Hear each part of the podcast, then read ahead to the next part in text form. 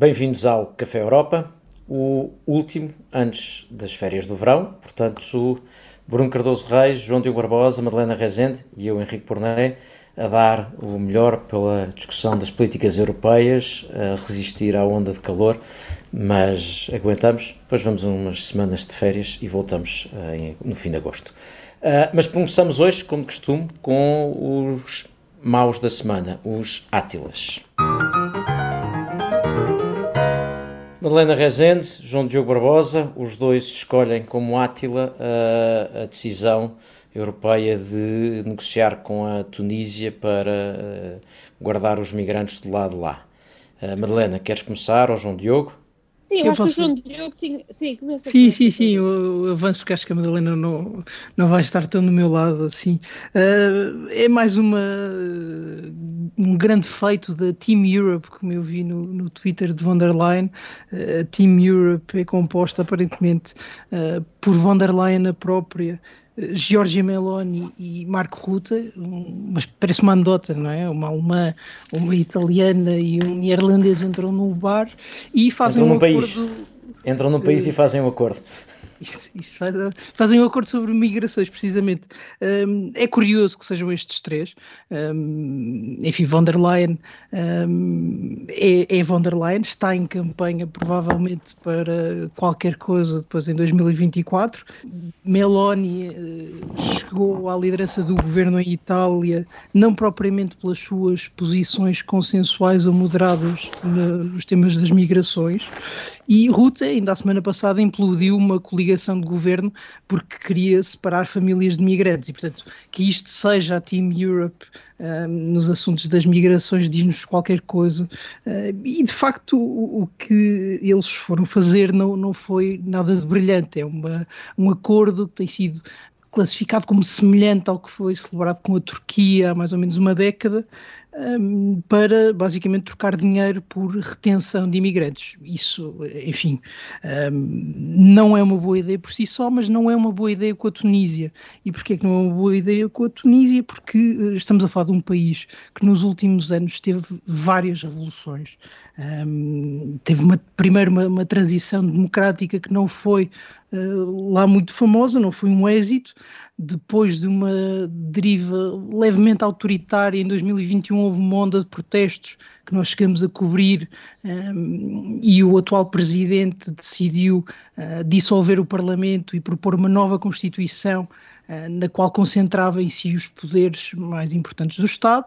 Ora, isso conduziu àquilo que várias organizações internacionais chamam uma regressão autoritária na, na Tunísia, problemas claros e documentados na independência do Poder Judicial e há, sobretudo, uma, um novo regime que está a tentar consolidar-se e a consolidar-se novamente no autoritarismo, acho que isto não será disputado até pelo próprio presidente Said, e que seja a União Europeia a concordar eh, ceder cerca de mil milhões de euros em fundos europeus, que nós sabemos que até estão uh, limitados e apertados uh, no, no, atual quadriénio, para reter migrantes, num acordo que, quando foi celebrado com a Turquia, não foi um êxito porque criou uma situação difícil para os migrantes na Turquia. Ainda hoje há uh, vários milhões de sírios que habitam na Turquia e que foram um tema nas últimas eleições. Erdogan reconheceu que é preciso repatriar muita daquela gente uh, e provavelmente quando eles forem repatriados a União Europeia vai voltar a ter um problema, mas também foi um problema geopolítico com a Turquia, que é um país muito mais maduro e muito mais estabilizado em termos de regime do que a Tunísia. Foi um problema problema porque a Turquia percebeu a partir daí que era possível ter uma política externa baseada uh, em acordos pontuais e não me parece que a União Europeia queira apresentar a todos os países do norte da África a ideia de que com a União Europeia mais vale aguentar e ver se é possível uh, trocar fundos para estabilizar o regime em troca da retenção de migrantes. E portanto eu tenho muita dificuldade em compreender, em primeiro lugar, o formato, este formato Team Europe para substituir uh, ou a Comissão Europeia ou o Conselho Europeu, e, em segundo lugar, o formato do próprio acordo. Não me parece que tenha sido um sucesso com a Turquia, não sei se vai ser um sucesso com a Tunísia e vai estar a fortalecer um regime que se calhar a União Europeia não devia estar a apoiar. Madalena. Eu, eu, eu, eu concordo com, em tudo contigo, João Diogo. Eu acho que tudo isto é um, é, é, é um acordo uh, difícil de defender, é um acordo que, em termos de direitos humanos, em termos de, enfim, dos, dos seus aspectos et, et, eh, éticos, tem, tem imensos problemas. Mas a questão é qual, qual é, enfim, sendo pragmáticos, qual é que é a alternativa? Como é que a Europa tenta uh, reduzir o afluxo de imigrantes? Um, já vimos o problema, enfim, e, e em parte, uh, enfim, o, o facto do Mediterrâneo estar a tornar-se facto uma, uma zona de morte, não é? Uh, estar a tornar, não, ser uma zona de morte e haver esta, uh, enfim, este, estes episódios uh, que nos fazem absolutamente horrorizados, como, como a inação das autoridades gregas perante um, um, um, navio com cerca de mil pessoas que, está, que se estava a afundar, e portanto a alternativa a este tipo de acordos já foram debatidos, no caso do acordo é uh, o é Turquia e que agora se repete com este acordo com a Tunísia. Enfim, não, não é que a Turquia seja um país uh, que nos dê mais garantias, ou Erdogan mais simpático do que, do, do que o presidente tunisino, uh, portanto não é de todo desejável, mas enfim, eu acho que em termos pragmáticos, na uh, resolução, uh, enfim, parcial e temporária e, e, e claramente insuficiente desta crise, uh, desta crise migratória, eu acho que é, é, é, é o menos mal. Portanto, daqui a minha, eu, a minha posição. Eu queria, eu queria aqui juntar-me juntar à posição da Madalena, uh, que eu estou muito contigo. Uh, Madalena, até porque eu acho que nesta discussão sobre as migrações, quase todas as propostas que aparecem normalmente são más, Uh, e depois há algumas soluções que não são boas, mas, mas que têm algum resultado. Uh, porque, regra geral, uh, há dois tipos de grandes soluções, que são os de que acham que toda a imigração é péssima e querem impedi-la, mas depois não percebem como é que querem impedi-la, porque as pessoas, de facto, elas não vêm porque lhes tendem uma ponte, atravessam o mar, atravessam a pé, portanto, mesmo dizer não entram, só se for depois ter os tais centros de, de, em que ficam e onde depois não conseguem passar. E, portanto, essa é uma das soluções dos que não querem que ninguém entre. Depois há os que acham que tudo uh, de qualquer acordo externo é mau, mas depois a alternativa é, então, vem quem quiser, vem toda a gente nós temos hum. hoje em dia em prática o pior cenário de todos. O cenário é quem conseguir não morrer a atravessar o, o Mediterrâneo chega ao lado de cá. Isto é a pior mensagem que se, se dá, uh, porque alimenta as redes uh, de tráfico e, sobretudo, não há uma via regular praticamente, há uma via que é uma hum. espécie de superar a morte, passa. Se não superar a morte, não passou. E, portanto, é, é, é tudo Exato. mau. Uh, é tudo mau. E depois, uh, em relação às críticas deste acordo, é evidente que eu acompanho as que o João Diogo faz e as que outros fazem à Tunísia. O problema é que nós temos os países que temos nas nossas fronteiras e, portanto, a alternativa é ou não negociar com eles ou negociar outras coisas. Se for para discutir, negociar outras coisas, parece uma ótima conversa para ter. Agora, se for dizer nós não podemos fazer nada com aqueles países, bom, então a alternativa é de facto virem. e depois, Houve uma crítica que o João Diogo fez e que foi repetida durante, durante uns dias uh, quando o recordo foi feito, que é essa do Team Europe. Bem, o Team Europe faz parte do conceito do, do, do, Global Gateway, do Global Europe, é o que é, é a Comissão, são os Estados-membros que estão mais interessados, e a verdade é que nós aparecem-nos aqui dois Estados-membros particularmente interessados neste problema. Uh, os Países Baixos, uh, Marco Ruta admite-se por isso, não propriamente porque queira torturar e separar ostensivamente famílias porque é contra as migrações, mas eu acho que aqui entra sobretudo porque tem consciência que esse é um problema eleitoral e é um problema no eleitorado uh, uh, dos Países Baixos. E a Itália que tem este problema numa escala enorme. Portanto, não é de estranhar que sejam os países que se chegam à frente. Portanto, eu, eu aquilo resumidamente diria, eu tenho várias objeções e percebo várias das objeções a este acordo, mas não percebo que nós não tenhamos que discutir à volta deste género de ideias e prefiro discutir à volta destes de ideias do que à volta de ou entram todos ou não entram ninguém, que são ambas uh, incompatíveis. Bruno. Não, eu, eu, eu, eu, também estou muito de acordo, quer dizer, não estou, eh, estou muito de acordo com a tua linha, Henrique, em relação à questão do Team Europe. Aliás, acho que é um, é um formato flexível que faz sentido, quer dizer, não, nem todos os países têm de estar igualmente envolvidos em tudo. Uh, há, há, garantias através das instituições europeias que, pelo menos, se quiserem ter, estar informados e, e minimamente ter algum feedback, algum impacto podem ter, mas quem está mais preocupado com o tema, quem está uh, mais afetado pelo tema, tenha aqui a possibilidade de se envolver mais, portanto acho que não, não vejo problema nesse formato. Em relação à questão de, do acordo, estou mais próximo do João Diogo neste sentido, ou seja, eu percebo e, portanto acho, sou muito favorável aliás a esta, a esta questão, que é temos de ser mais pragmáticos e deixar claro isso, deixarmos de retóricas excessivas e, e irrealistas e utópicas, até porque a Europa e os Estados Unidos não têm hoje o peso que tinham nos anos 90, no início dos anos 90, há outras alternativas, portanto, uh, temos realmente de ser mais pragmáticos, até porque se, puxar, se esticarmos muito a corda, se pressionarmos muito, corremos o risco de, inclusive na nossa vizinhança, não só não, não só não defendemos os nossos interesses e os nossos valores com eficácia, como temos outros ativamente a promover modelos mais autoritários e, e, a promover interesses que muitas vezes nos, estão, nos são hostis.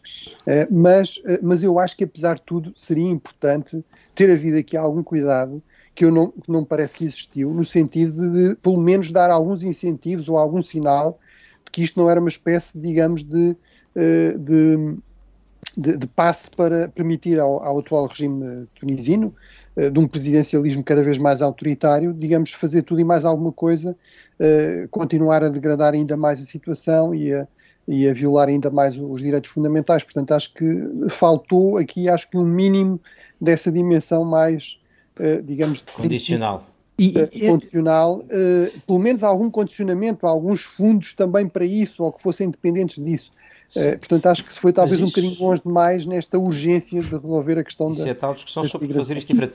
João Diogo, dando-te aqui tempo para ainda termos tempo de irmos a outro tema, mas dando-te aqui tempo para voltar à, à, conversa. Sim, eu queria ir à questão humanitária e à geopolítica. Em relação ao humanitário, eu acho que eh, Henrique e Madalena apresentaram sobretudo esta questão como de falsas alternativas, de ou uh, se deixam os migrantes morrer no mar ou fazemos acordos com a Tunísia. Não me parece que seja bem assim, não parece que isso contribua para a discussão. Uh, vale a pena lembrar que os Estados-membros estão a discutir um acordo para as migrações, esse sim muito mais uh, eficaz, ou pelo menos com o potencial de ser muito mais eficaz a resolver o problema do que acordos com a Tunísia, um, e parece-me que era aí que a discussão devia estar. Agora, dizer que nós estamos muito preocupados com violações dos direitos humanos que aconteçam no mar. Por exemplo, uh, estamos preocupados com o governo grego que se calhar não está a fazer bem o policiamento da sua costa e que está a tratar mal os migrantes. E dizer, bom, a solução para isto é nós pagarmos para ser o, o governo tunisino a violar direitos humanos é uma coisa que a mim, para mim não faz sentido e parece-me que a equivalência não tem de ser assim. E isto leva-me à questão geopolítica. Mais do que um passo, como dizia o Bruno, para o, o atual regime, isto é um, é um apoio direto que ajuda o regime a consolidar-se.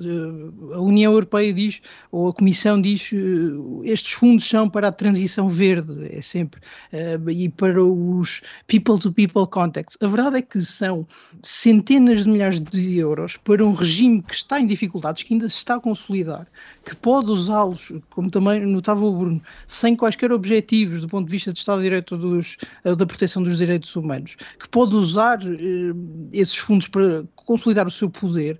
E, e, e se eu fosse vizinho de, da Tunísia neste momento, estava a pensar: bom, da próxima vez que eu falar com alguém da União Europeia, eu vou perguntar para quando um, um acordo destes para mim. Uh, e se a União Europeia quiser pôr em xeque toda a sua política de vizinhança, este é o caminho, porque depois vai ser impossível falar com qualquer país do Norte da África sem ter esta discussão, sem ter a discussão. E então, quando é que chega o nosso dinheiro para reter imigrantes?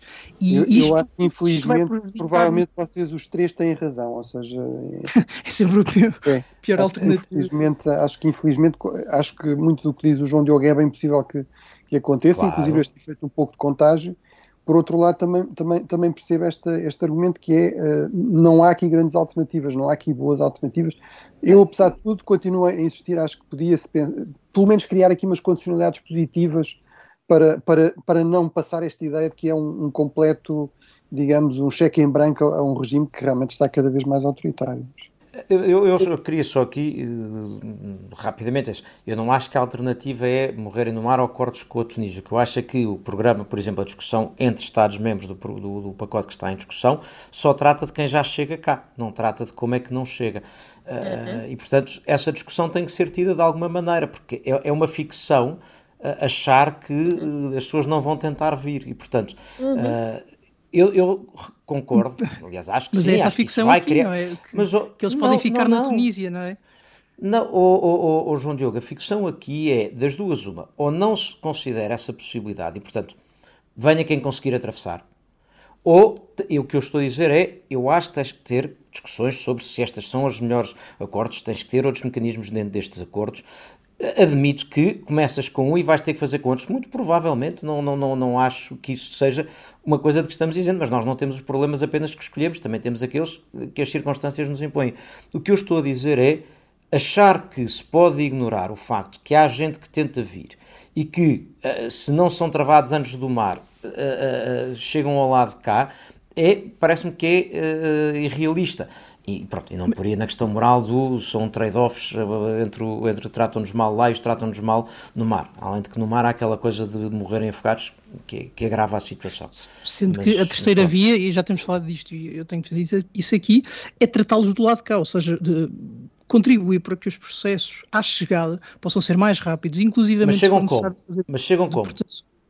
Não, reparem, Henrique, eu não estou a dizer para legalizar a chegada, eu estou a dizer para, a partir do momento em que as pessoas chegam às costas europeias, é necessário tornar os processos mais rápidos, porque nós temos mais de retenção Absolutamente de acordo contigo. E, isso nunca, e não vamos deixar de os ter, mesmo que façamos acordos com todo o norte da África. De acordo contigo.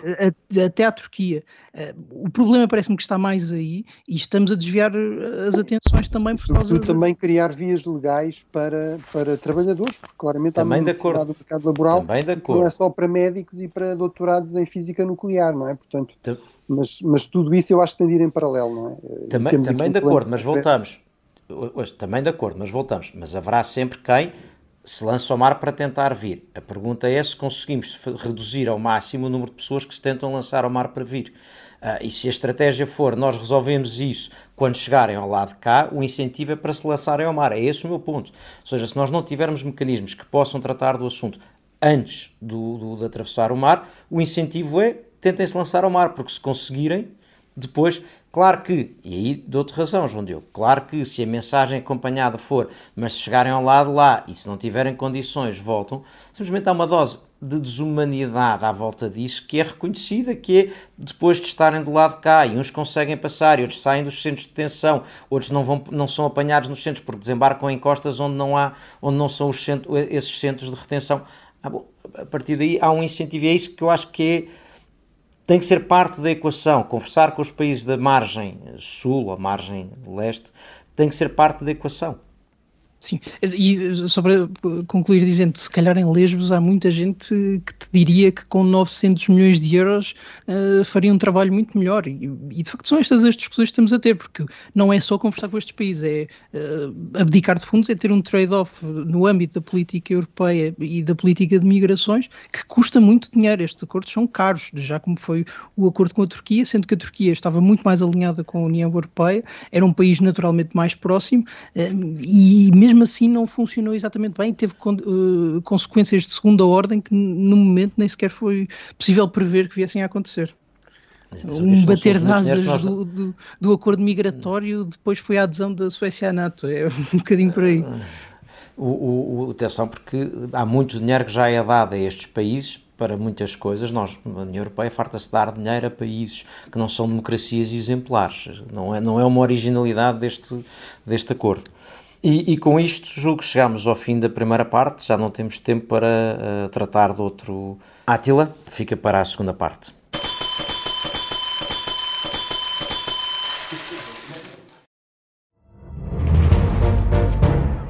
Saguei.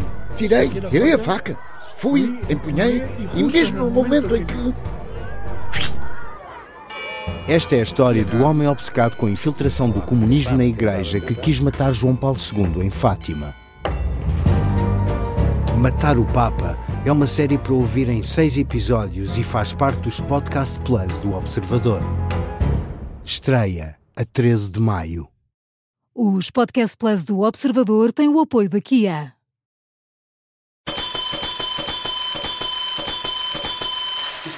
Começa aqui a segunda parte do Café Europa desta semana, o último antes do verão. Uh, tivemos uma longa primeira parte sobre migrações, não resolvemos certamente tudo, mas discutimos bastante.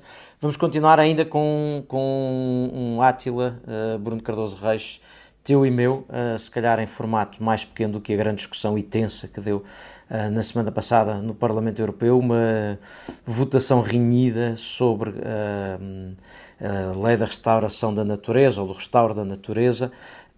Eu acho que, enfim, não entrando muito no detalhe da do, do, que foi votado, ou não entrando demasiado em detalhe, há duas notas. Primeiro, explicando o que esteve em causa, havia uma proposta da Comissão Europeia sobre uh, uma maior, uh, enfim, trazer mais, restaurar a natureza, quer em, em várias partes dos, do país, dos países, dos Estados-membros, uh, com objetivos mais ambiciosos. Isso tem uma discussão grande com, sobretudo com os agricultores e na Comissão de Agricultura. Uh, no fim, o Partido Popular Europeu e os partidos à sua direita resolveram fazer um teste de força e tentar chumbar a proposta completamente.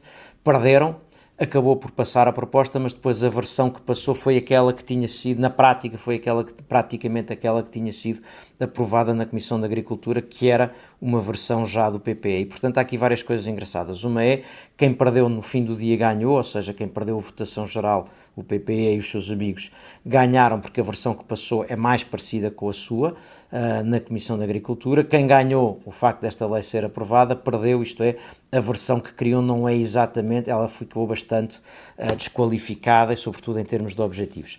Uh, não, não havendo aqui tempo para uma discussão detalhada sobre os objetivos em causa, a mim, o, o problema para mim principal é uh, uh, passarmos de um extremo ao outro. Há cinco anos atrás, a caminho das eleições europeias, havia uma quase unanimidade em tudo o que eram terma, temas ambientalistas e subitamente há uma parte dos partidos, à direita, ao centro-direita, porque houve liberais, sobretudo nórdicos, a alinharem uh, com o PPE, há uma revisão das posições e um achar que uh, o que está a passar nos Países Baixos com o Partido dos Agricultores, o que está a passar na Alemanha com o Partido dos Agricultores, significa que há muitos eleitores cansados, é a lógica destes, destes partidos, cansados destas medidas, cansados do impacto que estas medidas têm e, portanto, vamos fazer disto um tema de confronto.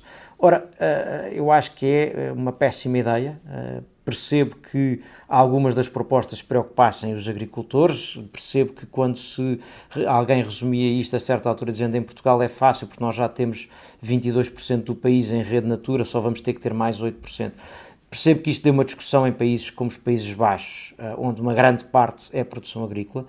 Eh, portanto, é natural que isto dê uma discussão é uma pena que de repente se transformem em os anti-natureza e os pró-natureza. Portanto, o meu átila vai sobretudo para os termos da discussão. Bruno, não sei de onde é que estava eu, o teu ângulo. Não, eu achei, achei, inicialmente pensei nisto até eventualmente um pouco como um disparate, porque no fundo é aqui uma espécie do mundo ao contrário, que é temos, digamos, o partido historicamente conservador, a direita mais conservadora, que na verdade não quer conservar a natureza, vamos pôr coisas assim em termos caricaturais, mas que no fundo é o partido mais preocupado com não, não a conservação, não com preservar o património, neste caso natural, restaurar, digamos, a beleza da natureza como ela é, mas uh, manter aqui uma atividade económica dinâmica. E por outro lado temos uh, a esquerda mais progressista, supostamente, e que historicamente até foi muitas vezes bastante industrialista, não é? Temos de nos lembrar que o, sistema capitalista ao pé do sistema comunista era, era digamos, um, um menino em termos de, de poluição e de crimes ambientais, não é? Basta ver o que o que era a União Soviética ou mesmo o que é a China uh, hoje em dia em termos de, de poluição. Uh, e, portanto, uh, e, agora é essa esquerda, digamos, que tem aqui uma visão mais, vamos mais uma vez pôr isto em termos cari cari caricaturais, um pouco reacionário. Agora, eu acho que aqui a, a grande conclusão é, no fundo, convergir com, com a tua, Henrique, que é, seria realmente bom que houvesse aqui um certo bom senso de parte a parte. Ou seja, desde logo que os conservadores se lembrassem e os partidos mais à direita, que até historicamente têm um pouco esse, esse património, não é? De valorizar eh, a conservação daquilo que vale a pena do passado e, portanto, não se pode simplesmente produzir eh, a todo o custo e ignorando até também os impactos, eh, até em termos de custos e até em termos económicos, de destruir os sistemas naturais, de criar problemas graves em termos ambientais, isso também tem externalidades negativas, que é aquele palavrão que se costuma utilizar, ou seja, tem custos muito elevados, Uh, por outro lado, também seria bom que esta esquerda, que de repente se descobriu, digamos, de um, de um naturalismo tota, quase total, recordasse também que é importante criar emprego, é, é importante uh, a dimensão económica, é importante questões como a da segurança alimentar e, portanto, também não se pode fazer, digamos, da, da preservação do, uh, do, do, dos, digamos, da, dos terrenos selvagens aqui o alfa e o ômega dos valores e, e, e, dos interesses em termos europeus. Portanto, acho que seria bom realmente que os dois lados se recordassem um pouco também do seu, das, suas heranças políticas e, e, que isso os levasse a ter um pouco mais de bom senso e a procurar um, um maior equilíbrio de facto nesta discussão. Estou, estou, eu, eu, eu, eu, também, eu também, sim, eu acho que há aqui também uma, uma tendência que é preciso ter em conta com, em relação a esta, uh, digamos, esta viragem do centro-direita em relação aos temas ambientais, que é aqui muito visível uh, a nível europeu, mas que já é visível em alguns partidos de centro-direita, por exemplo, na Alemanha, a CDU, e que no fundo segue uh, a crítica da extrema-direita à, agenda ambientalista e que me parece um claro sinal dos efeitos da polarização em torno destas, deste assunto, que se tornou um assunto central no debate democrático e, e, portanto, que é de facto o, podemos ver, enfim, dentro do pacote uh, da, da, agenda uh, da extrema-direita em relação à, à, à, política democrática de hoje em dia e, e, que aqui o centro-direita de facto está a tentar tirar, digamos, a liderança da extrema-direita e, digamos, e, e, os votos para aí vão.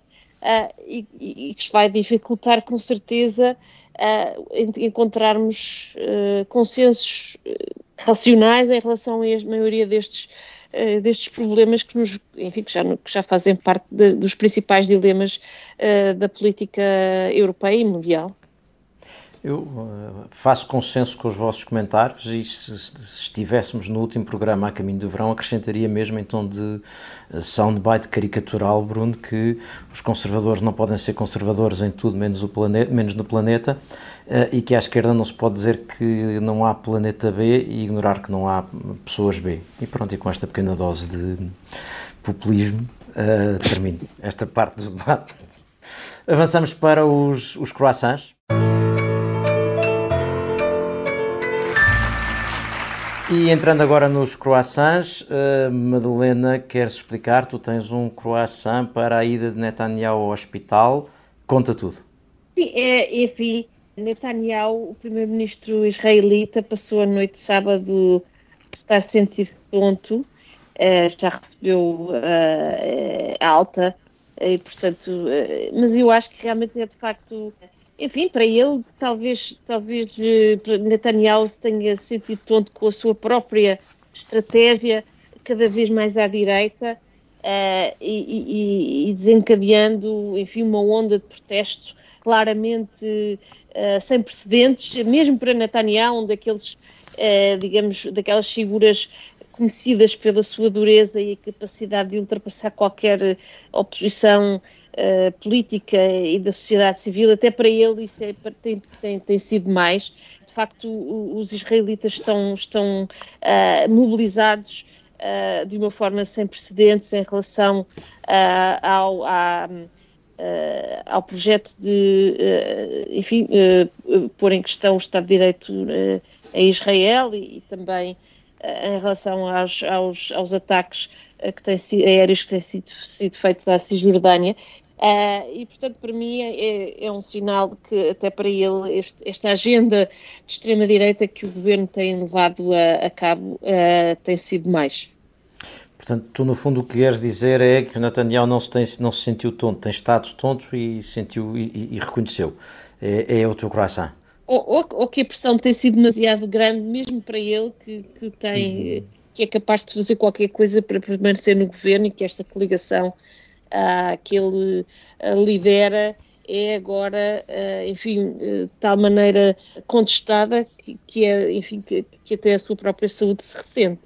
Sim, eu, eu diria talvez, eu, eu, eu, o meu coração iria mais sobretudo para os elementos da direita israelita, que também existem, às vezes até do próprio Likud, que se têm manifestado e têm deixado claro até nas declarações que fazem à imprensa, eu sou de direita, eu até, até não desgosto do Netanyahu, mas acho que esta questão é, é uma linha vermelha, ou seja, pôr em causa a independência do Poder Judicial, ainda por cima num contexto como Israel, em que não há uma Constituição no sentido convencional, é um pouco o mesmo sistema que em, por exemplo, na Grã-Bretanha, há uma série de leis que têm uma espécie de dignidade constitucional, mas não é bem.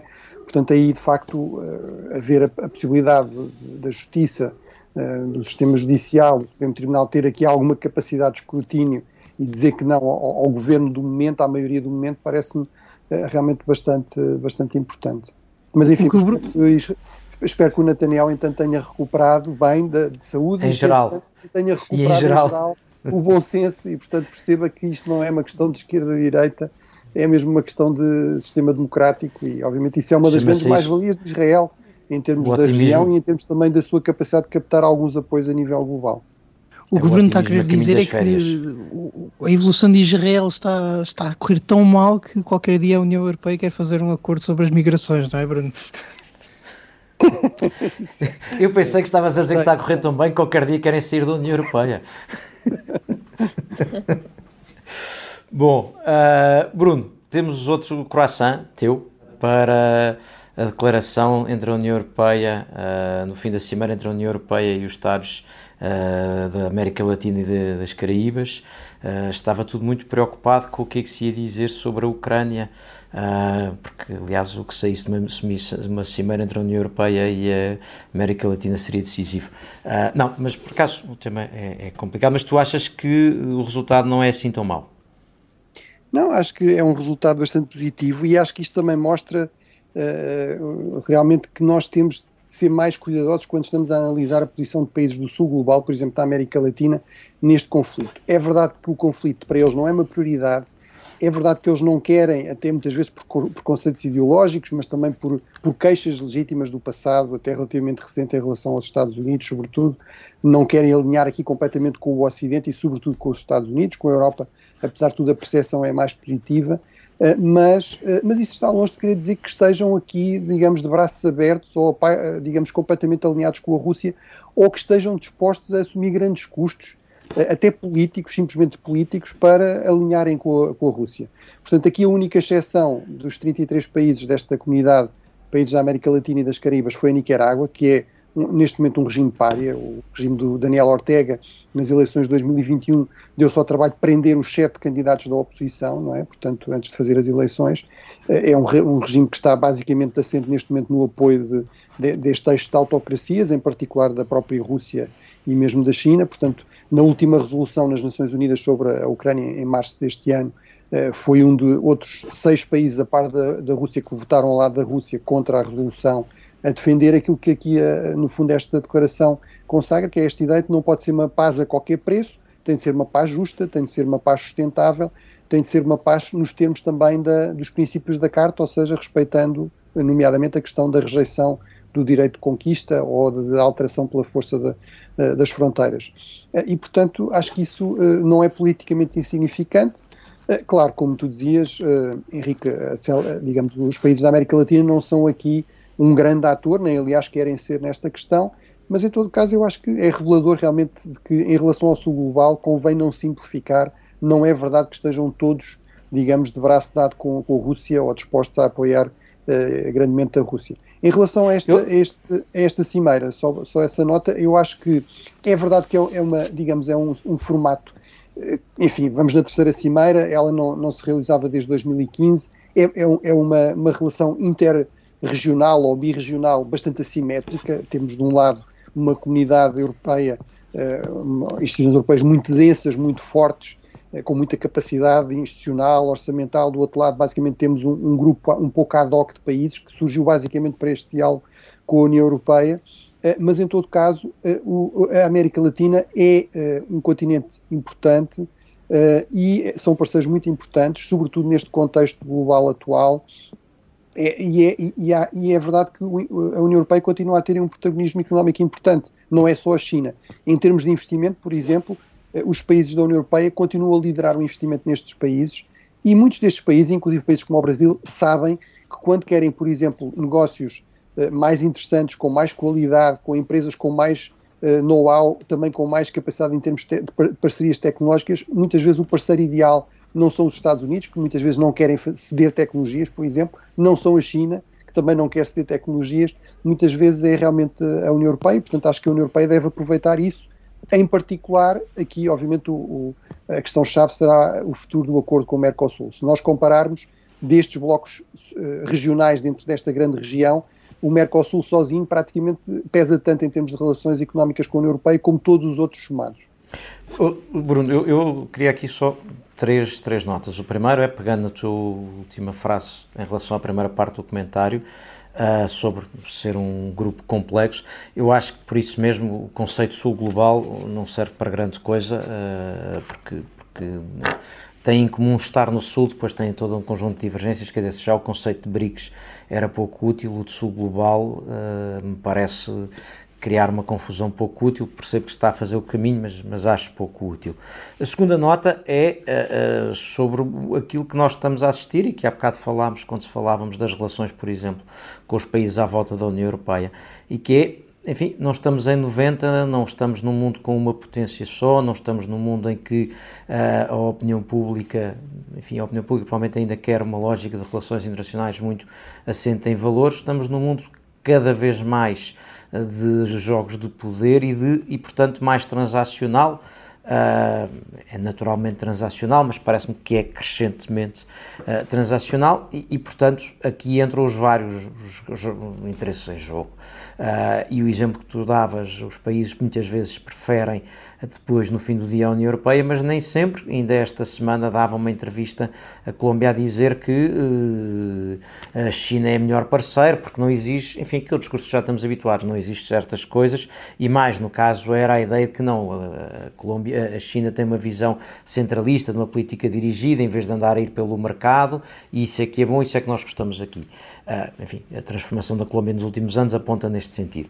E, portanto, nós, mais uma vez, lidamos com o que lidamos. Aquilo que eu acho que é lamentável é o papel do Brasil de Lula, isto é, passamos de um Brasil ausente uh, no, no, mercado, no, no, no, plano internacional para um, um, presidente do Brasil cujo grande sonho é ser uma espécie de TikToker, mega TikToker, e portanto quer ser um grande influencer do sul global, lá está. Uh, e, portanto, para Lula vale qualquer coisa desde que isso implique que o Brasil tem poder transacional. Uh, e, portanto, mais uma vez, aqui não, não foi o, o ator mais útil uh, e esta, o Brasil de Lula está a jogar nesta ideia de que deixa-me ver quem dá mais. É, um, é compreensível, mas, mas não, não, não faz dele... Aquela, aquela conversa sobre o, a corrida armamentista que ele fez questão nas suas declarações em Bruxelas de referir, pronto, aí realmente é um bocado disparatado estar a falar disso na Europa, em que é evidente que não foram propriamente os europeus que foram após armamentos, não é? Foram Exato, não, e a posição, e a posição do Brasil... E Xi, etc. Exatamente, e portanto ter este discurso repetido, o discurso que já culpou a Ucrânia da invasão, esse discurso de a União Europeia gasta dinheiro em armas em vez de ajuda ao desenvolvimento, eh, quando o Brasil também investe em, em armas. É, é dizer, é, é, desonesto e sobretudo é eh, esta, isto que era uma espécie de farol e de esperança para alguns, parece-me que enfim, faz o seu papel, mas admirável não me parece que seja. E portanto era, era mais por aí. João Diogo. Não, rápido, sei que não temos tempo, para dizer que é sempre interessante perceber como as relações entre a União Europeia e a América Latina funcionam muito mal no plano político, mas mesmo assim funcionam mais ou menos bem no plano económico, e isso vai ver-se em pouco tempo, esperamos, com o acordo do Mercosul, mas também nunca foi, foi um grande tema, um, até à chegada à Cimeira e que tem a ver com as matérias críticas, e parece-me que é aí que ainda há muito caminho para fazer, até até na forma como essas matérias vão ser exploradas na, na América Latina, a União Europeia pode ter uma influência e um exemplo que vai significar alguma coisa para os trabalhadores locais e isso vai ser importante até para o posicionamento da União Europeia. Agora, eu discordava do, do, do teu ponto, Henrique, sobre segundos. o mundo estar a tornar-se mais transacional. A verdade é que o mundo está a tornar-se mais ideológico na, na, nas relações internacionais, como nós vimos com Lula. Eh, faz todo o sentido a Lula ter boas relações, eh, ser um bocadinho como a Turquia eh, da América Latina, ter relações com toda a gente. Lula não está a querer isso, está a dificultar muito a sua sua vida em Bruxelas, quando Bruxelas estava de braços abertos para o receber. Ah, parece-me que vai continuar a ser difícil um entendimento político, mas é possível que ao mesmo tempo melhorem as relações económicas. Entre, entre as duas, eu acho que temos aí espaço para muitos debates para o ano, mas só para, só para destacar, desculpa, já não temos. vai realmente haver uma convenção, está previsto no roadmap, não é, de seguimento, uma convenção sobre precisamente as, as matérias-primas críticas no, no, próximo ano, portanto acho que é, é realmente isso destacar é isso. Importante. Rapidamente, Dijsselbloem, One cannot spend all the money in alcohol and women and then ask for help. Tínhamos vários disparados para dar para o Dijsselbloem, mas fica só este que já vinha da semana passada uh, e é uma, um duplo Dijsselbloem para excessos de ativismo climático. De um lado, uh, no Reino Unido, aproveitando o casamento do ex uh, uh, equivalente a Ministro das Finanças, George Osborne, uh, uns ativistas resolveram entrar, ou melhor, estar à saída da igreja e lançarem uns confetes em cor de laranja, que é a cor do Stop Oil. Uma senhora com um ar muito satisfeito porque tinha estragado o casamento uh, do ex-ministro das Finanças por causa de uma relação qualquer que ele tem, não com alguém, mas com a indústria uh, petrolífera. E, portanto, Uh, parece isto, este género de coisas. Isso, Henrique, Exato. Exato. Problemas ao senhor. E, portanto, esse era o primeiro problema. E o segundo foi, em Espanha, a, a, a, ainda Ministra da Transição Climática resolveu chegar de bicicleta a uma convenção sobre o clima, à qual, antes de chegar de bicicleta, tinha chegado a essa cidade de avião a jato privado, por assim dizer, isto é um jato usado para ela, não aviação comercial, e seguida de dois carros uh, e de umas motas a filmá-la, a mostrarem que ela era ambientalista e ia de bicicleta. Enfim, uh, o ambiente pode ser protegido de imensa maneira, estas parecem não ser as melhores. Uh, e com isto, com estes disparates, chega ao fio Café Europa desta semana. Voltamos a seguir às férias do verão.